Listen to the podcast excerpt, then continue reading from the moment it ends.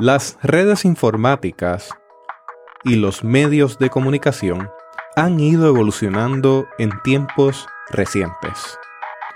Hoy trataremos el tema de estos medios que van en crecimiento y su relación con la comunidad de fe. Teotecnología.com presenta Teobytes.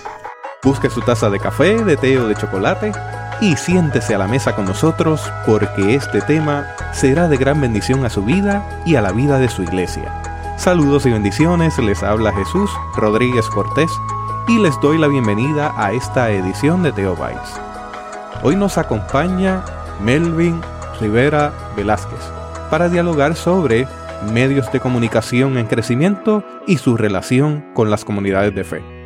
Melvin es un comunicador, es un conferenciante, escritor y un podcaster igual que yo. Son muchas las cosas que nos unen y son muchos los diálogos que hemos tenido.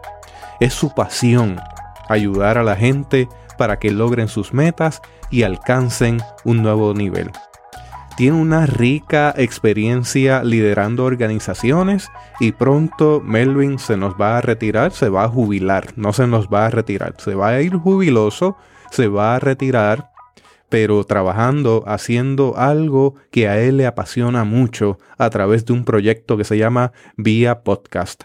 Debo decir de Melvin que ha dictado conferencias sobre liderazgo, comunicación digital, publicaciones en más de 35 países. Ya pronto dejará de ser el director de la publicación de Biblia a nivel mundial de las Sociedades Bíblicas Unidas para convertirse en un consultor independiente y en esta hora yo quiero entrevistarle sobre esta temática tan importante. Así que Melvin, te doy la bienvenida a esta edición de Teobytes. Muchas gracias Jesús, un privilegio estar nuevamente contigo. Melvin, tú no te has conformado con tener un solo podcast. Tienes dos. Y estás pensando en un tercero. Cosa que me maravilla grandemente. Así que te admiro por eso. Yo creo que uno hace podcast de los temas que le apasionan. Y en, en, mi caso yo hago no solamente de temas que me apasionan, sino de temas que quiero aprender si yo hago un podcast y busco lo que es una preocupación de todos los podcasters, ¿cómo lo voy a financiar? Si yo pensara solamente en cómo lo voy a financiar, yo no haría ningún podcast porque no tengo tiempo. Mi tiempo eh, es muy valioso. Tengo que dividirlo como tú lo haces entre la familia, la iglesia, las cosas que me gustan y también las amistades, porque yo creo que uno tiene que tener una, una, una vida balanceada. Entonces, definir hacer un podcast sencillamente porque me da dinero, para mí no es el primer atractivo. El atractivo mío ha sido hacer un podcast de temas que yo quiero aprender. Y como quiero aprender, entrevisto a gente que tiene algo que enseñar, lo cual me obliga a mí a investigar el tema antes de hacer el podcast para yo ponerme al día en ese tema o yo aprender desde cero, porque a veces son temas que yo no sé nada, y luego eh, jugar como entrevistador al que no sabe nada haciendo las preguntas que la gente tendría ganas de preguntarle al entrevistado. El podcasting es un medio que está en crecimiento. Se viene diciendo esto desde mediados de la década anterior, pero ciertamente está creciendo. Yo mismo he experimentado crecimiento luego de un año, o sea, a través del año y luego del año, donde se empiezan a disparar un poco más los números. Eso me está indicando que el podcasting es una herramienta de comunicación que puede ser utilizada en diferentes espacios, como lo es la comunidad de fe. A mí me gustaría que tú nos hablaras un poco sobre cuáles son las tendencias, ya que tú, además de Cambio 180, que aprovecho para decirle a la audiencia que escuche este podcast maravilloso, que es uno de mis favoritos, para decir la verdad, es mi favorito, cambio180.com. También puede buscar Cambio 180 en las diferentes aplicaciones de podcast para teléfonos móviles. Tú tienes ahora mismo también Vía Podcast, que es otro podcast que tú tienes sobre cómo hacer podcasting. Y ese podcast ya va dirigido a la parte tuya de consultoría, a lo que te vas a dedicar luego que te retires. Y por eso te estoy preguntando las tendencias, porque tú has estado en conversaciones con grandes exponentes a nivel de Europa, a nivel de América Latina, sobre este tema. Fíjate, una de las principales tendencias que yo veo es que los medios masivos están entrando al podcasting. Por ejemplo, CNN ya tiene su podcast en español, la BBC de Londres, el New York Times los tiene en inglés, todavía no los tiene en español. La famosa empresa sin fines de lucro National Public Radio ha comenzado un podcast, bueno, no lo han comenzado, adaptaron recibieron en su familia al podcast Radio Ambulante, que precisamente ha hecho dos o tres extraordinarias historias de Puerto Rico, que me quito el sombrero por, por lo bueno que hicieron estos compañeros de ese podcast. Uno sobre el origen de la deuda de Puerto Rico y otro sobre la famosa ley que impide que a Puerto Rico lleguen barcos que no sean norteamericanos. Es una ley de principio de siglo que los norteamericanos aprobaron cuando querían proteger la Marina de Estados Unidos, que por siglos se ha dicho que es la ley que más afecta el costo de vida en Puerto Rico, y ahora los norteamericanos están cuestionándose por qué esta ley que no tiene sentido, sigue eh, eh, en efecto. Y esta ley es una ley que afecta a Puerto Rico. Aunque el programa no fue sobre Puerto Rico, todo el programa que ellos hicieron contando el trasfondo de la historia de esta ley, mi pensamiento estuvo en Puerto Rico. Entonces, la National Public Radio, que es la que más audiencia tiene en podcast, porque ellos usan el formato que también tiene más audiencia en el mundo, que es el formato de contar historias. Y eso es lo que hacía Jesús, contar historias. Y eso es lo que hacemos en la predicación, contar historias. Entonces nosotros tenemos que volver a contar historias, capturar la atención de la gente. Y yo diría que esta es una de las tendencias. Medios masivos entrando a, a la comunicación digital o la comunicación de audio bajo demanda. Otra tendencia que veo es la profesionalización que va de la mano con la entrada de los grandes medios. Los grandes medios entran a la radio y a veces cometen el error de traspasar un contenido como es un contenido de radio al nuevo medio que es audio bajo demanda, que se escucha por el auricular. Y yo tengo algunos amigos en puestos altos en cadenas de emisoras que he tenido este diálogo, yo le digo, no es lo mismo un podcast que escuchar un programa de radio. Y para mí una de las principales diferencias está en la manera en que lo escuchamos. Cuando escuchamos un programa de radio lo escuchamos por una bocina cuando vamos por el trabajo, porque ya casi nadie tiene radios en las casas. Y cuando vamos para el trabajo escuchamos el ruido del medio ambiente. Si tienes aire acondicionado, solamente escucha los ruidos del interior del automóvil, pero si no tienes aire acondicionado, escuchas el ruido de la calle, las bocinas, y eso hace una gran diferencia en la relación entre el que habla y el que recibe la información. Para mí eso es clave. Eh, un programa de radio no logra la intimidad. Hay podcasters que exageran y dicen, no, los programas de radio es solamente a las masas, no son íntimos. No, yo creo que, que un mantenedor de un programa mañanero, porque yo lo fui, logra una empatía con los oyentes. La gente los quiere, la gente los busca, la gente los identifica. Pero en el podcasting, además de eso, la gente lo siente su amigo. Siente que lo conozco, que lo conocen. Porque no es lo mismo escucharlo en una bocina que escucharlo en un auricular. Para mí eso es eh, la diferencia número uno y esa tendencia de los medios a entrar a la nueva radio, que es los podcasts, hace que ellos al entrar cometan errores. Yo creo que el podcast ofrece otra oportunidad de la cual la comunidad de fe también puede tomar espacio. Y es que tú no tienes unas líneas editoriales. La radio usualmente está mediada por líneas editoriales porque depende de una inyección económica. Usualmente son patrocinadores. Los patrocinadores tienen sus agendas y tienen también sus líneas. A mí me encanta el podcast porque yo puedo decir aquí, sin echar a un lado la responsabilidad que ello implica, porque implica una responsabilidad. Pero me gusta porque eh, eh, acá yo puedo decir cosas que en la radio comercial no me permitirían tratar ni decir. Y yo creo en estos procesos de formación y de entablar contactos con comunidades que el podcast es una herramienta de empoderamiento que da independencia. Es un movimiento independiente. Y al ser independiente permite que uno pueda tratar temáticas específicas sin la preocupación de que hay una audiencia acá, otra acá, que no vaya a comprender, sencillamente uno genera el material.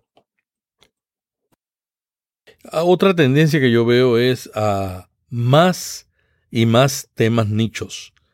El, podcast siempre ha sido de temas nichos y esa es una de las grandes diferencias con la radio, porque la radio eh, la escuchamos para entretenimiento e información instantánea.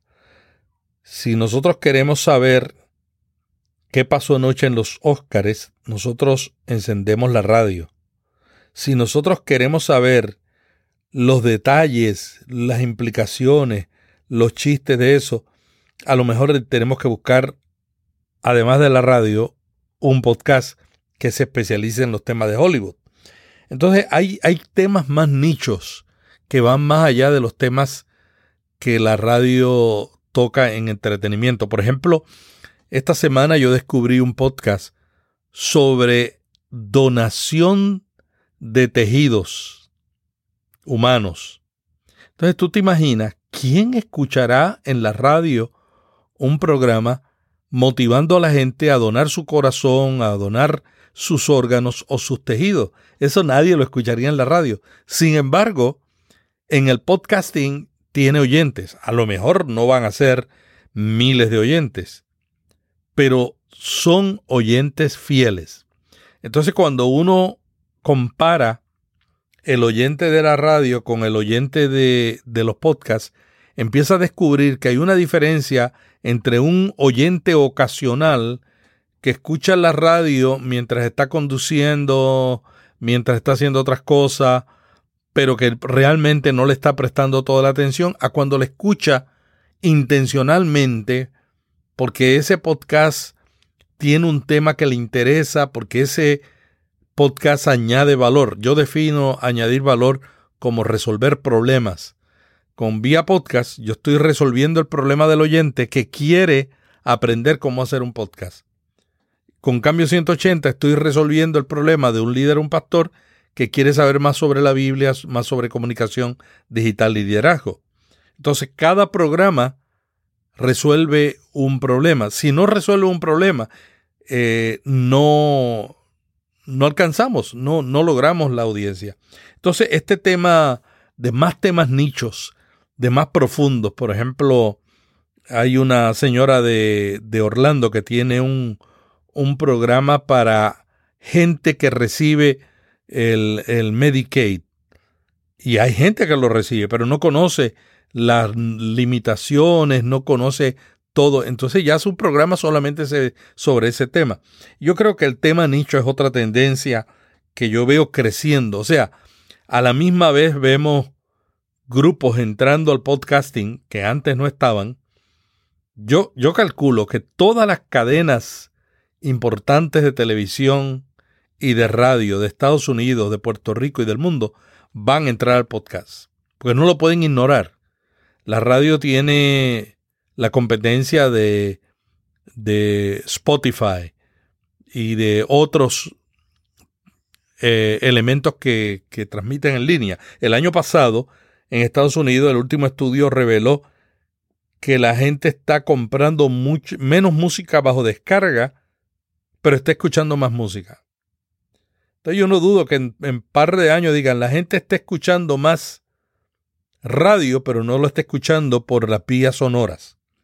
Eso puede, eso puede suceder y eso va a llevar a todas las redes de radio y televisión que han hecho un excelente trabajo hasta aquí a, a enfrentar la realidad. La realidad es que cada día vemos menos televisión, vemos más Netflix, vemos más Amazon, vemos todas las alternativas, pero vemos menos televisión tradicional que nos llega por, un, por una antena.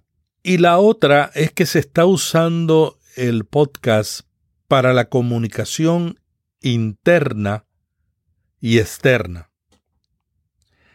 Hay más gente haciendo podcasts para darle humanidad a la marca. Hay marcas que están bien posicionadas en el mercado, hay marcas que todo el mundo conoce, pero la gente no le ve la parte humana. Entonces están llegando nuevas marcas que tienen una relación más personal con, con el usuario, con el cliente, y ya nosotros no compramos de la manera en que comprábamos antes. Todo lo que yo aprendí en mi maestría en administración de empresas y en marketing, yo lo he tenido que reaprender porque ya la gente no compra de la misma manera compramos ya por referencias de otros. Compramos porque nos identificamos con los valores de la empresa. Yo he dejado de comprar de empresas que no, no tienen mis, mis mismos valores. Porque yo digo, yo me alegro que me den un servicio. Pero qué bueno si esa empresa utiliza sus utilidades para cosas con las cuales yo también me identifico. Entonces, el uso del podcasting por las empresas para darle credibilidad a la marca y para darle, para humanizar la marca, es otra tendencia que yo veo. Y también el uso para la comunicación interna. Por ejemplo, yo ahora mismo estoy eh, en diálogo con, con, una organización que me dice, nosotros queremos comunicarnos más con, con todos nuestros miembros, todos nuestros empleados, y son cientos, cientos y cientos internacionalmente. Eh, hemos probado boletines, hemos probado newsletters, la gente no los lee. Y yo les he dicho, bueno, sigan con los newsletters, sigan con los boletines y comiencen un podcast.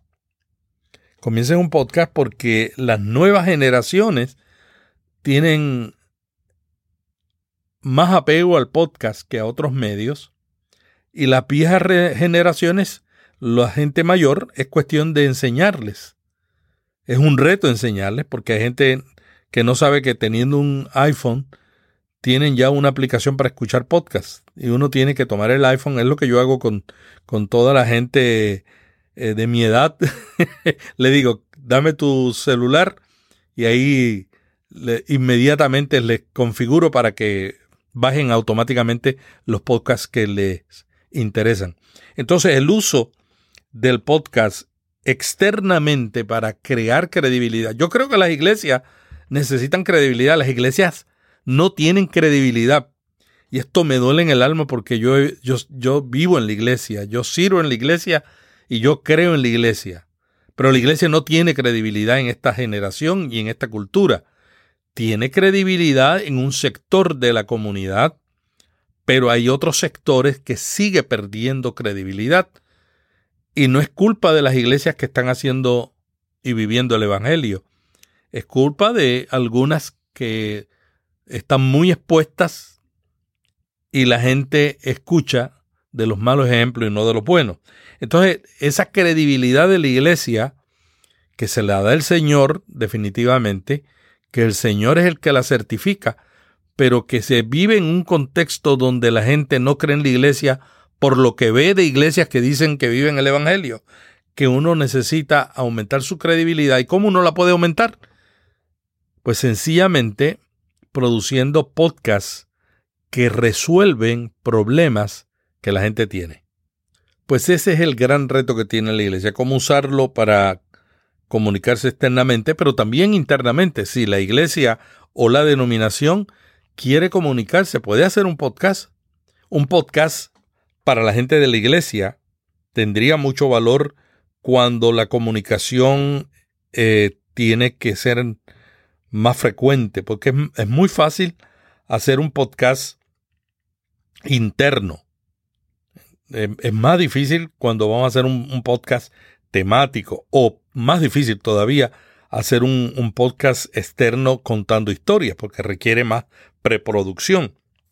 Pero yo creo que hay grandes oportunidades para la iglesia. Yo comencé en la radio, yo me convertí en una emisora cristiana en Radio Iniciativa en Juana Díaz y llegué a ser gerente de la emisora, trabajé allí 13 años y la verdad es que ahora yo miro que en esta etapa que estoy en mi vida me voy a dedicar a lo mismo con lo que comencé.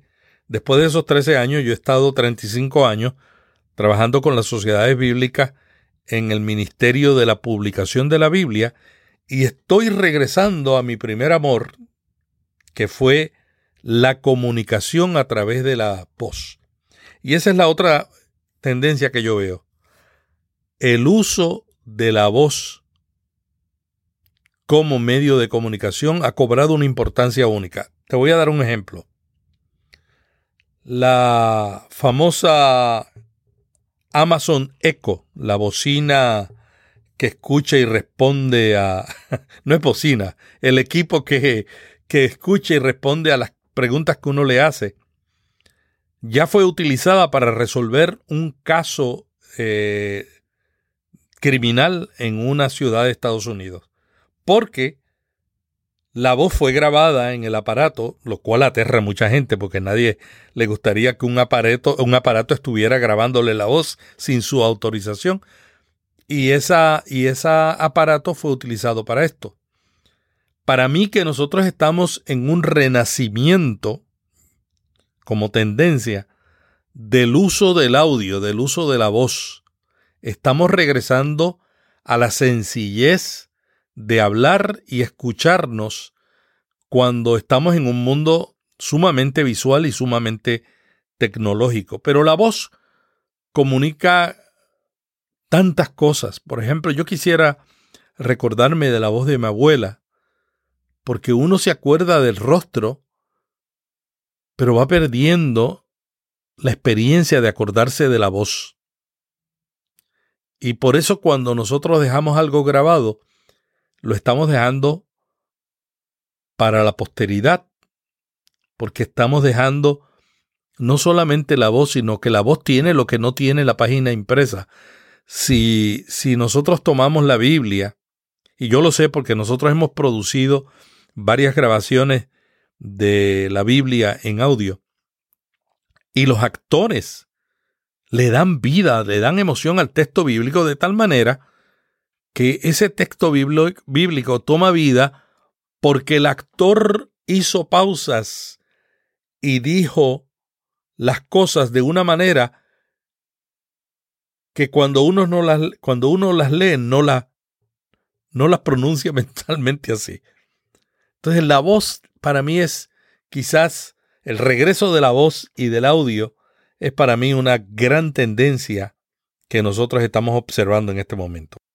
Es portátil, la llevas donde quieras, la escuchas como quieras y cuando quieras. Además de eso, ya tú has dejado claro que, y está implícito, Deberíamos dejar de pensar en transferir un sermón que se ofreció un domingo en la mañana y más bien crear contenido de valor para crear una experiencia de comunidad. Y quiero hacerte esa pregunta bien directamente. ¿Por qué? ¿Por qué la iglesia debería considerar el podcast? Te voy a compartir algunas estadísticas de Google. Según Google, la mayoría de la gente invierte entre 1 a 3 minutos leyendo un blog. Pero no podemos leer haciendo otra cosa. La gente prefiere ver un video de unos 5 minutos y preferible de 3. pero tú no puedes ver un video en YouTube haciendo otra cosa. Escuchar un audio bajo demanda, un podcast, escuchar un audiolibro, se puede hacer haciendo otra cosa y el promedio que la gente dedica a escuchar audio es de 10 horas. Escuchar un podcast con un contenido que es valioso para el oyente está por lo regular en 30 minutos y lo puede hacer haciendo otra cosa. Yo tengo que confesar que yo no puedo escuchar audio haciendo otra cosa, solamente conduciendo, haciendo compra, pero yo no puedo hacer otra cosa que requiera que yo esté analizando. Por ejemplo, yo no puedo contestar emails y estar escribiendo y estar escuchando un podcast. ¿Por qué? Porque a mí me gustan tanto los podcasts y los podcasts que yo escucho añaden tanto valor que me capturan la atención. Entonces yo lo puedo escuchar mientras hago ejercicios. Porque estoy aprendiendo y analizando, pero no lo puedo escuchar cuando estoy contestando un email. Entonces, el podcast te permite hacerlo cuando estás haciendo cosas como hacer ejercicio, jardinería, cuando estás cocinando, cuando haces compra en el supermercado, cuando vas eh, conduciendo. Y yo creo que esos son minutos que estamos perdiendo. En Noruega, hace poco se apagó la radio FM. Y, y, esto es un cambio que está tomando toda Europa. Mis amigos alemanes me dicen que ya Alemania lo anunció, España lo anunció, va a llegar el momento en que todas las emisoras de radio van a pasar a ser emisoras digitales. O sea, que ya no van a necesitar una antena para transmitir. ¿Qué significa esto? Que van a transmitirse a través de la Internet o se van a hacer bajo demanda. Sin embargo, el podcast que es un medio bajo demanda, que es la nueva radio, le permitiría a una iglesia, en medio de un ambiente cambiante, hacer cosas novedosas y experimentar con modelos de formatos que no se utilizaban anteriormente. Yo estuve visitando recientemente una emisora de las más antiguas, de las emisoras cristianas más antiguas de América Latina. La emisora ha cambiado su edificio, ha cambiado sus equipos, está bien moderna, pero la programación es la misma que yo escuchaba hace 30 años. Sin embargo, la gente de ese país no es la misma gente de hace 30 años. Entonces, las emisoras que cuesta tanto mantenerla, tienen que satisfacer a mucha gente, tienen que satisfacer a la junta de directores, tienen que satisfacer a los donantes. Cuando una iglesia comienza un, podcast, no tiene a nadie que satisfacer, tiene que sencillamente proveer contenido espiritual que añada valor a la gente. Y la gente es la que va a decidir si el podcast continúa o el podcast se apaga como se apagan las FM.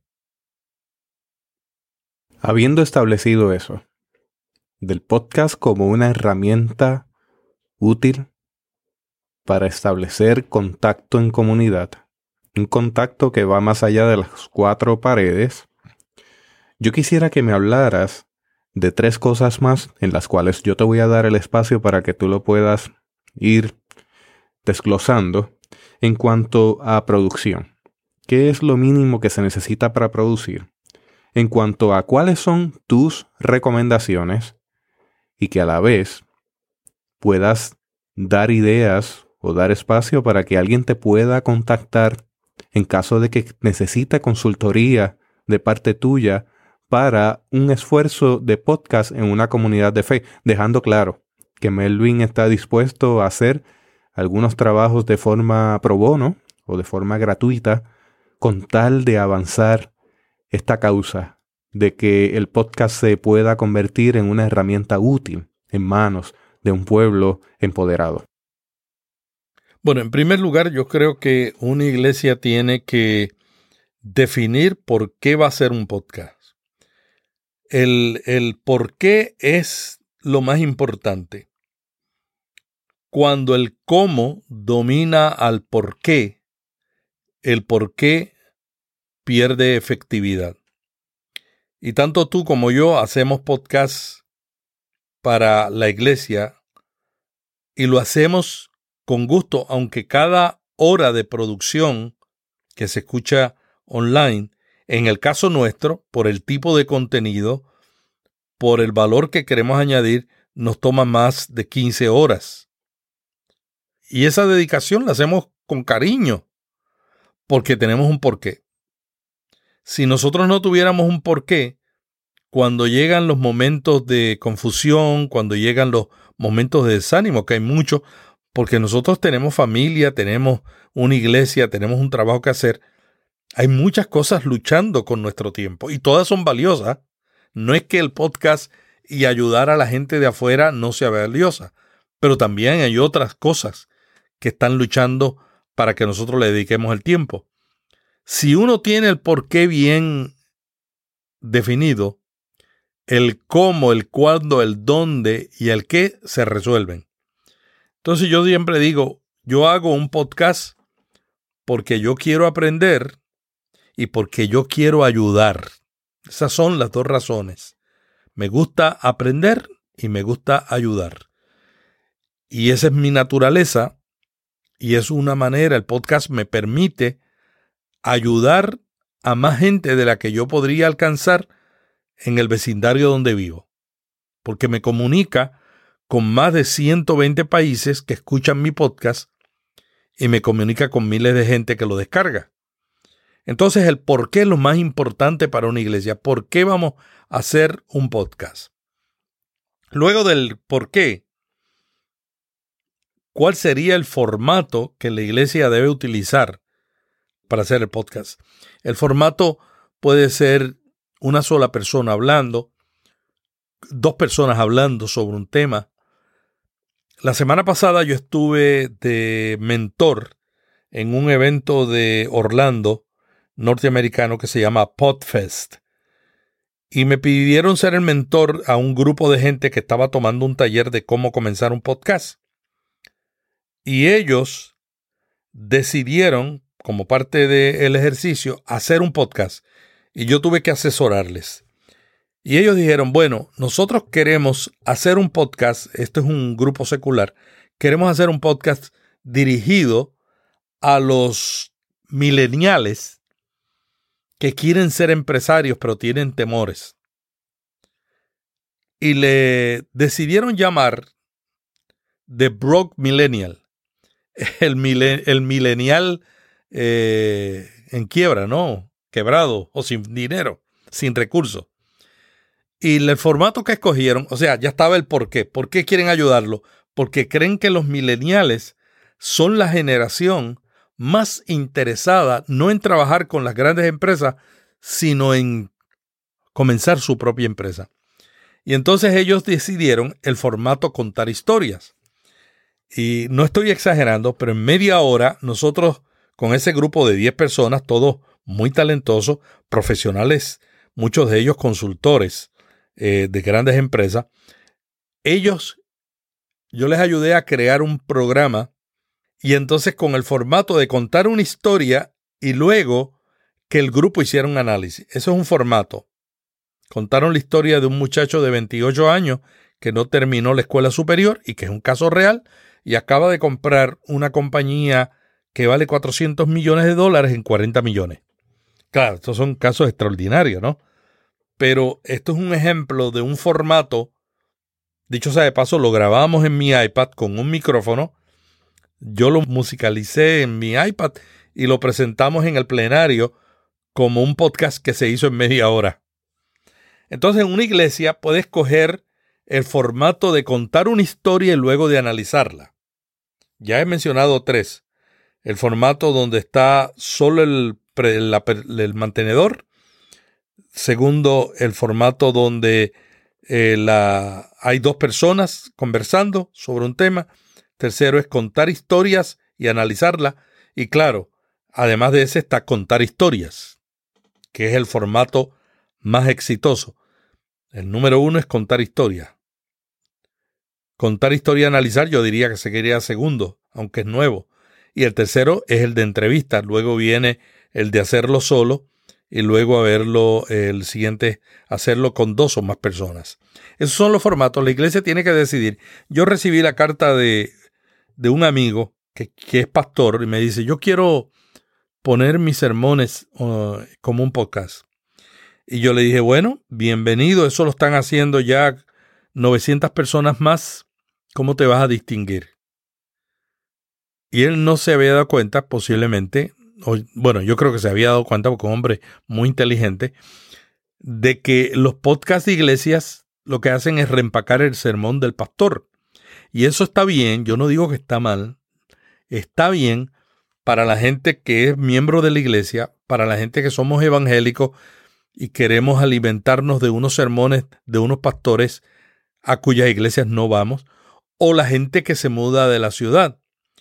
Pero para el oyente secular, el sermón no es el mejor modelo. Hablar de uno a todos no es. La comunicación ahora es viral, es de uno a uno y de uno a uno es que se va comunicando ahora. Entonces ese modelo de sermón, yo no digo que no lo hagan, yo digo que no se queden en el sermón. Yo diría a la iglesia, yo le sugería a este pastor eh, que comenzara y pusiera un miembro, porque tiene muchos miembros profesionales en la iglesia, un miembro joven que, o mayor, pero que, que sepa hacer entrevistas y que discutieran el tema del sermón, como hace TED Talks, y hablaran del sermón y luego pusiera segmentos claves del sermón, además de la entrevista del pastor con, con la persona. Yo creo que ese modelo tiene más impacto para la gente de afuera que simplemente poner un sermón. Entonces estos son los formatos que yo eh, recomendaría.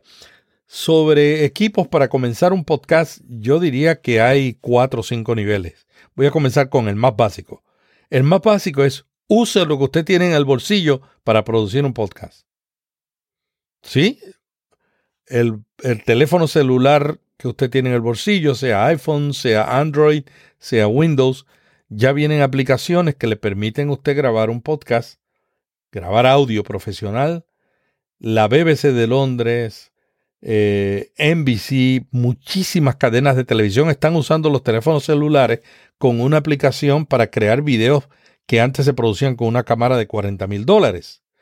Yo he producido Cambio 180, más de 140 con mi equipo móvil, con mi iPad y con mi celular, con micrófonos profesionales, pero mi iPad y una aplicación o gratuita o que me vale 10 o 15 o 20 dólares.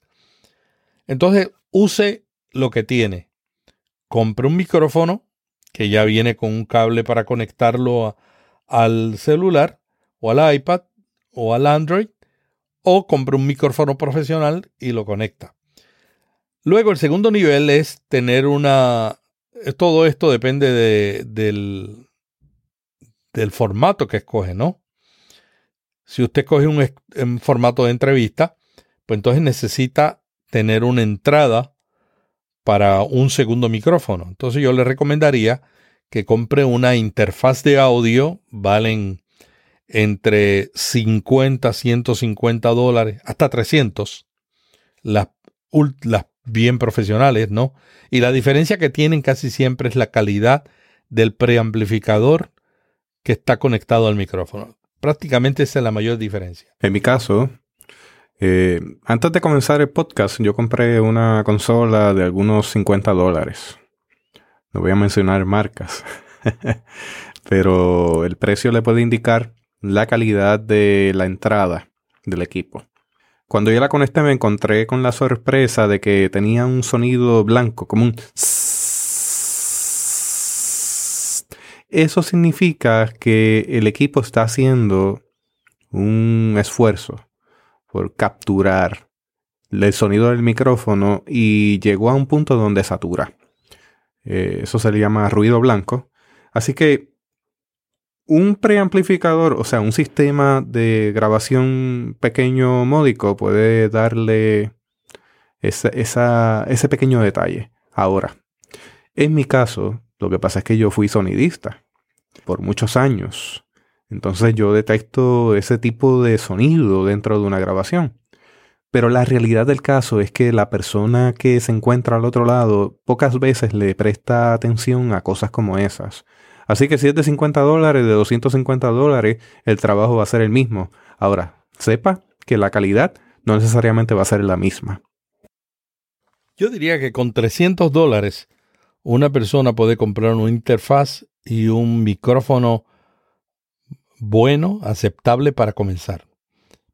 Entonces ese sería el equipo. Yo a mí no me gusta hablar del equipo al principio cuando hablo con alguien que quiere hacer un podcast, porque todo el mundo quiere saber de equipo. Pero lo importante que yo he aprendido, lo más importante no es el equipo. Lo más tú puedes tener el mejor micrófono del mundo, puedes tener el mejor equipo, puedes hacerlo en un estudio profesional y si el contenido no sirve porque tú no tienes definido el por qué, entonces no tiene éxito. Y luego, yo diría que el tercer nivel es donde uno quiere ya eh, tener no solamente dos personas, sino que quieres eh, hacer entrevistas por Skype. Entonces hay aplicaciones, hay servicios, o simplemente usar Skype con el equipo anterior que yo les dije de 300 dólares. Pero si usted quiere un nivel más profesional, entonces usted puede ahí cambiar los micrófonos a un nivel más profesional y comprar otros micrófonos que aíslan el sonido de los lados porque el sonido de su podcast es tan importante como el contenido. Y si el sonido usted lo graba en un lugar que no tiene buena acústica, o sea que hay mucha reverberación, mucho eco de la voz, el sonido se va a escuchar horrible y la gente va a dejar de escucharlo eh, y, sencillamente no por el contenido, sino por, el, por la calidad del sonido. Entonces la calidad del sonido tenemos que buscar dentro de nuestro presupuesto y dentro de nuestras limitaciones lo más posible. Sin embargo, casi todas las iglesias tienen micrófonos que se pueden usar para el podcast. Eh, no son lo mejor, los, los micrófonos que usamos, Shure, creo que es el SM58, ¿no? Eso es así. Ese es el más que se usa en la iglesia. Ese es el micrófono emblemático de la iglesia. Emblemático de la iglesia. Yo lo he usado para entrevistas. No es perfecto, pero se puede arrancar con eso, ¿no? Eh, ya cuando uno quiere seguir mejorando, uno va aprendiendo más y buscando otros tipos de, micrófonos. Sin embargo, con 300 dólares usted puede comenzar un poco. Luego, usted puede saltar y decir, no, yo voy a comprar otro nivel y entonces busco un nivel donde con quizás con 600, 700 dólares compra mejores micrófonos, una mejor interfaz, la mejor de la categoría de interfaz, y entonces puede grabarlo. Y luego cuando usted quiere ir a la categoría profesional, yo lo voy a dejar en tres porque cinco son demasiado. la categoría profesional, usted dice, ok, quiero no solamente grabar con dos personas, quiero grabar un programa con tres personas o cuatro. Entonces tiene que ya buscar una interfaz de audio que tenga cuatro entradas, tiene que tener cuatro micrófonos de mejor calidad. Posiblemente ya va a tener un equipo como TVX 286 que ayudan a mejorar la voz. Quizás en esa, por supuesto, tiene que tener audífono. El equipo básico es una mezcladora dos micrófonos con su stat y un audífono. Ese es el básico. Y yo le decía que eso usted lo puede comprar por 300 dólares, pero apretadito, ¿saben? Tampoco, tampoco crea que, que es el mejor equipo. Y luego usted puede ir subiendo según quiere. Cuando llega al nivel profesional, usted puede hacerlo. Yo estoy haciendo mi podcast todavía con la iPad y el iPhone. Yo he cambiado los micrófonos, yo he cambiado la interfase pero de yo tengo dos interfaces y una grabadora y uso mi oficina que la convertí en un estudio tiene tres partes Ahora mismo tengo la interfase con la que comencé, Presonus Audiobox i2, es la que estoy usando en esta grabación conectada a mi, a mi iMac. Cuando grabo con la iPad y el celular aquí en el estudio, uso otra interfase que se llama Audien i14, que es la última. Me costó 300 dólares. Y cuando grabo con más de una persona aquí en el estudio, uso la grabadora Zoom H6 con tres o cuatro micrófonos. Entonces, esa es mi, mi composición básica es esa. Pero yo comencé grabando todo con el iPhone, que no he dejado de grabarlo, con las mismas aplicaciones que tengo ahora y con micrófonos como el Audio Técnica 875R. Un arreglo sencillo podría ser adquirir uno de estos micrófonos Audio Técnica, el 2100, que es el más económico que se consigue. Lo vi recientemente en 50 dólares. La ventaja de ese micrófono es que tiene interfase USB que se puede conectar a una computadora y tiene una interfase XLR que es el cable que se utiliza para micrófono para conectarlo a una consola y quizás con alguna mezcla se pueda conectar directamente al teléfono y sería un arreglo relativamente económico de menos de 100 dólares si tiene un teléfono inteligente y si tiene un, micrófono de esa naturaleza. Exactamente, ese es el micrófono al que yo me refería cuando hablaba de un, equipo de 300 dólares. Era comprar dos micrófonos Audio Técnica 2100 eh, y una interfase y uno o dos audífonos.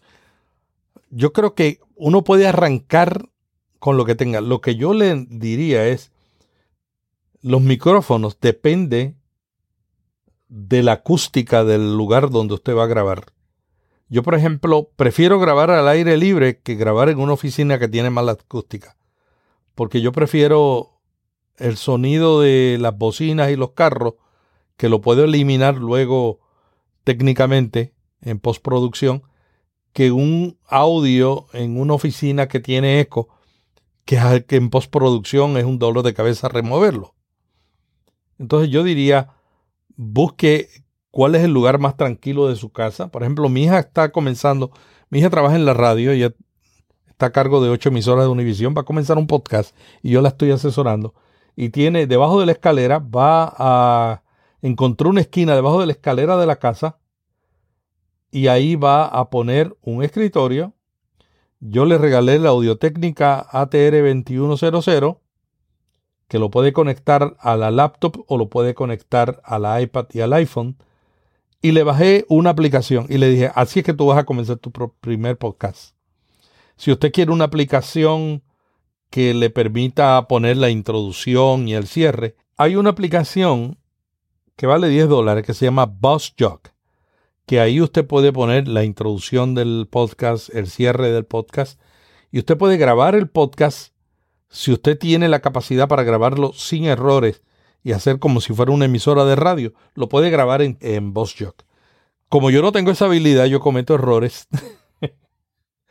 yo lo que hago es que lo grabo en otra aplicación que se llama Twisted Wave y lo edito en otra aplicación que se llama Ferrite. F-E-R-I-T-E. -E, Ferrite. Y Twisted Wave, una sola palabra. Yo con esas dos, en una grabo, porque me gusta la manera en que muestra gráficamente Twisted Wave la señal y luego en Ferrite lo, edito y le añado la música. Eh, le pongo la música, básicamente Ferrite yo lo uso para poner la música. Usted busque lo que usted le... con lo que usted se sienta más cómodo, ¿no? Pero yo le estoy diciendo a mi hija, lo más importante es definir el por qué, luego arrancar con el equipo. ¿Por qué arrancar con el equipo más económico? Porque usted no sabe si esto no le va a gustar.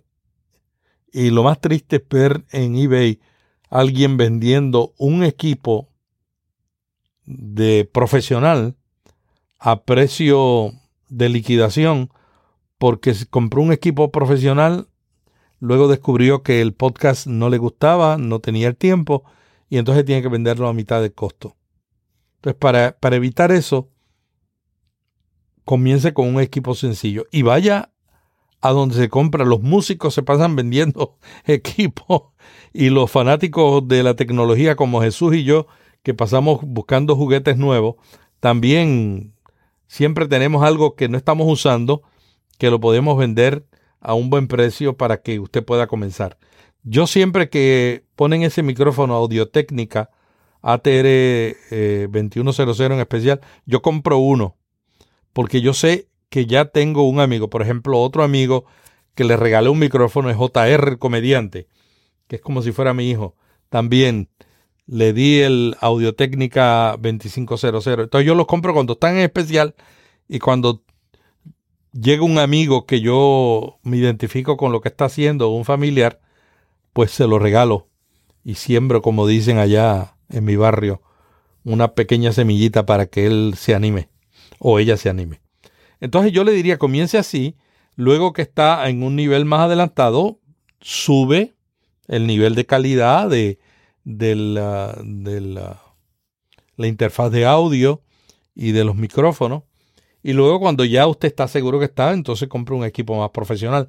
No compre consolas de audio. Tienen sus ventajas, pero tienen 50 mil cosas que fueron hechas para producir música.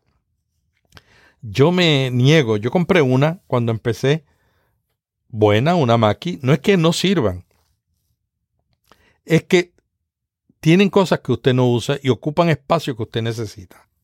Entonces yo prefiero una interfaz de audio buena que tiene lo que yo necesito según yo vaya creciendo, voy cambiando la interfaz a tener una consola de, las que usan para grabar música que tiene posiblemente el 60% de las cosas yo no las voy a usar. Sobre el siguiente paso, después que uno produce un podcast, yo estoy yendo por lo esencial, por lo básico, ¿no? Lo siguiente, después de hacerlo, yo siempre recomiendo que lo editen, porque uno comete errores. ¿no? Y es mejor respetar el tiempo del oyente. Y si el oyente tiene 25 minutos mientras va de, de la casa al trabajo, démosle 25 minutos de buen contenido. Entonces editamos los errores, pero también podemos editar las cosas que no, que no añaden tanto valor. El siguiente paso es subir ese audio que hemos grabado a, un, a una empresa de hospedaje de podcast. Estas son empresas que tienen servidores eh, muy grandes, especializados en audio, que le permiten a usted hospedar su podcast y le dan una dirección que se llama un feed RSS. Un feed RSS es una dirección de Internet que cuando usted lo coloca en otro lugar, trae el podcast, el contenido del podcast, el audio y también las notas y las presenta en ese, en ese otro lugar. Ese otro lugar puede ser iTunes, la famosa, el famoso directorio de Apple que posiblemente es el más importante en el mundo, el más relevante, porque 65% de las visitas a un podcast vienen a través de iTunes. Pues usted no, no tiene que subir el podcast a iTunes. Usted simplemente sube el RSS, la dirección de Internet que le trae a iTunes eh, la portada, el arte de su podcast, que dicho sea de paso, hay especificaciones técnicas para los, eh, para los artes. Debe ser no menos de 1400 píxeles por 1400. Yo lo hago en 3000 por 3000 porque prefiero que esté listo para cuando lo vean en pantallas de televisor. Entonces usted pone, diseña su, su, diseña su arte para su podcast, toma el capítulo del podcast, abre una cuenta en un hospedador, el hospedador de podcast le da una dirección de internet y esa dirección de internet usted se la da a iTunes. Y iTunes alimenta a muchísimas compañías que tienen players de podcast. Entonces, esa es la importancia de iTunes. ¿Cuáles son las compañías más populares ahora para hospedar eh, un podcast? Bueno, hay compañías gratuitas como Audioboom. Usted puede subirlo a Audioboom. Lo puede subir a archive.org.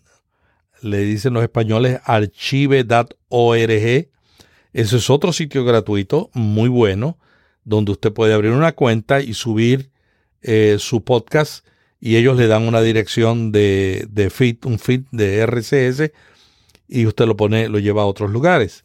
Spreaker es otra alternativa, es una compañía de hospedaje de podcast que está localizada en Italia. Hablan español, el sitio está en español, inglés y en italiano. Y yo diría que es una de las compañías, de las tres compañías que más podcast en español tiene, porque ellos tienen una buena presencia en España.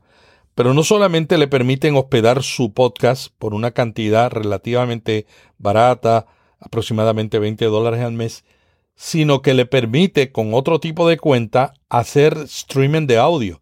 Usted puede hacer streaming de audio y prácticamente si usted quiere hacer un programa diario y paga una cuenta, la cuenta adecuada, usted puede hacer un programa de hora, de una hora diario y transmitirlo en, streaming cada día desde el lugar donde usted está para todo el mundo. Las otras compañías que tienen una gran eh, presencia entre los hispanos son Lipsin, que es la compañía donde Jesús y yo hospedamos nuestro podcast, y también la compañía Blueberry. Esta es una compañía que está localizada en Hawái, está el presidente de la compañía, y ellos son muy buenos también hospedando podcasts. Tienen muchos podcasts de América Latina y de Brasil, que es uno de los principales países del mundo en podcasting, además después de Estados Unidos. Y luego tenemos otras compañías más pequeñas eh, que también están creciendo, como Podbean y otras más que pueden darle ese servicio. Lo más importante es que usted debe saber que usted debe escoger una empresa que si usted quiere en el futuro cambiar de compañía de hospedaje, lo puede hacer sin ninguna dificultad si la compañía no le permite hacer esa mudanza de sus archivos de audio a otra empresa en algún momento, entonces usted no debe escoger esa compañía. Para mí es el criterio mayor. Todas son buenas, todas tienen sus ventajas, desventajas, algunas tienen unas páginas web más amistosas, otras tienen una página de administración que parece de la época del, del 2000 cuando empezamos con la internet allá en el 1996. Entonces cada una tiene sus particularidades. Escoja la que más le convenga y, busque, eh, yo creo que siempre es bueno buscar asesoría para no cometer errores porque a veces la asesoría eh, no queremos usarla porque nos cuesta, pero a veces la asesoría nos evita cometer errores o nos evita dedicar horas largas, porque toda esta información está en el Internet. Usted entra en el Internet y usted puede encontrar la información. Lo que usted no puede encontrar son todas las experiencias negativas de una persona con un producto en diferentes etapas. Y entonces a veces no están todas, a veces están algunas. Entonces por eso una asesoría le puede ayudar en esto. Ese es básicamente para mí las cosas esenciales para comenzar un podcast. Esto parece difícil, yo no le voy a decir que es fácil. Yo le voy a decir que sí, hacer un podcast es fácil. Hacer un podcast con buen contenido toma tiempo, pero vale la pena. Así es, así es, Melvin. Entonces, yo le invito a que visite www.viapodcast.fm para que encuentre 30 episodios, no uno, dos, dos, 30 episodios de contenido puro y dirigido a que usted pueda tener éxito en su podcast. Una hora no nos da. Solamente hicimos una vista panorámica de lo que es la posibilidad de entrar al podcast y de algunos detalles que debes saber pero la información completa está en la página y está en el podcast que se llama Vía Podcast, además de que Melvin tiene la disponibilidad de poder servirle como consultor en podcast, ya sea para ayudarle, ya sea para conferencias corporativas, conferencias a iglesias y entre tantas cosas que están en los recursos que Melvin tiene a la mano. Bueno, y Jesús, te animo para que organicemos el primer taller de podcasting en Puerto Rico. A mí me parece muy bien que podamos organizar un taller donde podamos ubicar la mayor cantidad posible de personas. Tenemos que buscar un colega que tenga tiempo para la logística, porque tanto tú como yo estamos complicados con la logística, pero si lo encontramos, le metemos mano.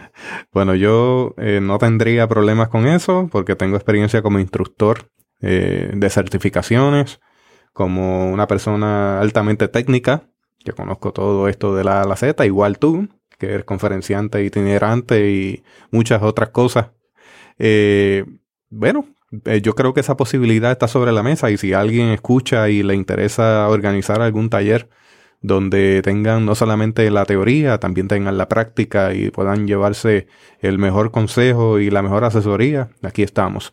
Pero hablando de ti, que estás ahora entrando al mundo de un consultor independiente, dejamos saber a la audiencia que Melvin también está disponible, lo pueden conseguir a través de sus redes y si usted está en alguna iglesia cercana a él, él está muy dispuesto a ayudarle, al igual que este servidor. Melvin, danos tus contactos, tu promoción de vía podcast. Me pueden conseguir en viapodcast.fm, donde además tengo un blog que tiene mucho contenido de cómo comenzar un podcast. Me pueden también seguir a través de Twitter, arroba Melvin Rivera V. Eh, también me pueden escribir a melvinriverav arroba gmail.com y también me pueden conseguir a través de Facebook Melvin Rivera Velázquez.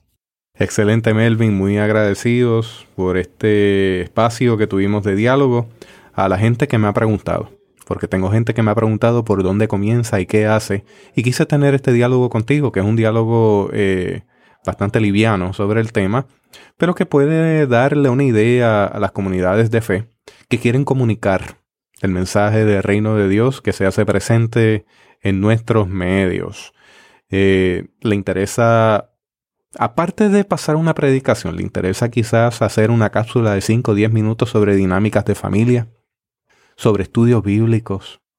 ¿Entablar un podcast de algunos 5 o 10 minutos sobre la palabra del día con los adolescentes? ¿Con sus jóvenes universitarios que en ocasiones tienen que viajar y quedarse en otros lugares, perdiendo así el contacto con la iglesia? Y quizás puede tenerle con un estudio bíblico dedicado a su realidad de vida ¿Le interesa contactar con las generaciones emergentes? ¿Le interesa contactar con las generaciones mileniales, la generación X, las diferentes generaciones que también en su nivel de ocupación necesitan una palabra? Piénselo. Yo creo que hay muchas posibilidades. Y lo hemos hecho, lo hemos realizado y la verdad es que sí, hay muchas posibilidades. Y todavía queda mucho espacio para que la comunidad pueda participar y hacer y entregar materiales de valor que añadan riqueza a cada una de las personas que puedan escucharlo. Y por supuesto que sean edificadas. Melvin, ¿alguna otra palabra final? No, yo los animo a no pensarlo mucho. a lanzarse a la piscina. Se aprende nadando cuando estamos en el agua. Muy bien. Gracias, Melvin. Gracias mil. Gracias por este espacio. Gracias. Bueno, le invito a visitar la página para este podcast que es www.teobytes.com. Le invitamos a dejar su reseña en iTunes, también a compartir este episodio con las redes, en algún lugar o alguna persona que usted sabe que le va a ser de mucha bendición, al igual que lo ha sido para la vida de Melvin y para la mía. Le invito a visitar www.cambio180.com, que es el podcast de Melvin Rivera Velázquez sobre temas relevantes para la iglesia de hoy. Y le invito a visitar también www.viapodcast.fm para que tenga la información más reciente con los mejores exponentes del podcasting de cómo hacer un podcast. Hasta aquí esta edición de Teobytes. Gracias por darnos el privilegio de llegar hasta ustedes a través de las redes informáticas. Será hasta el próximo episodio. Que la paz y la gracia de nuestro Señor Jesucristo sea con ustedes.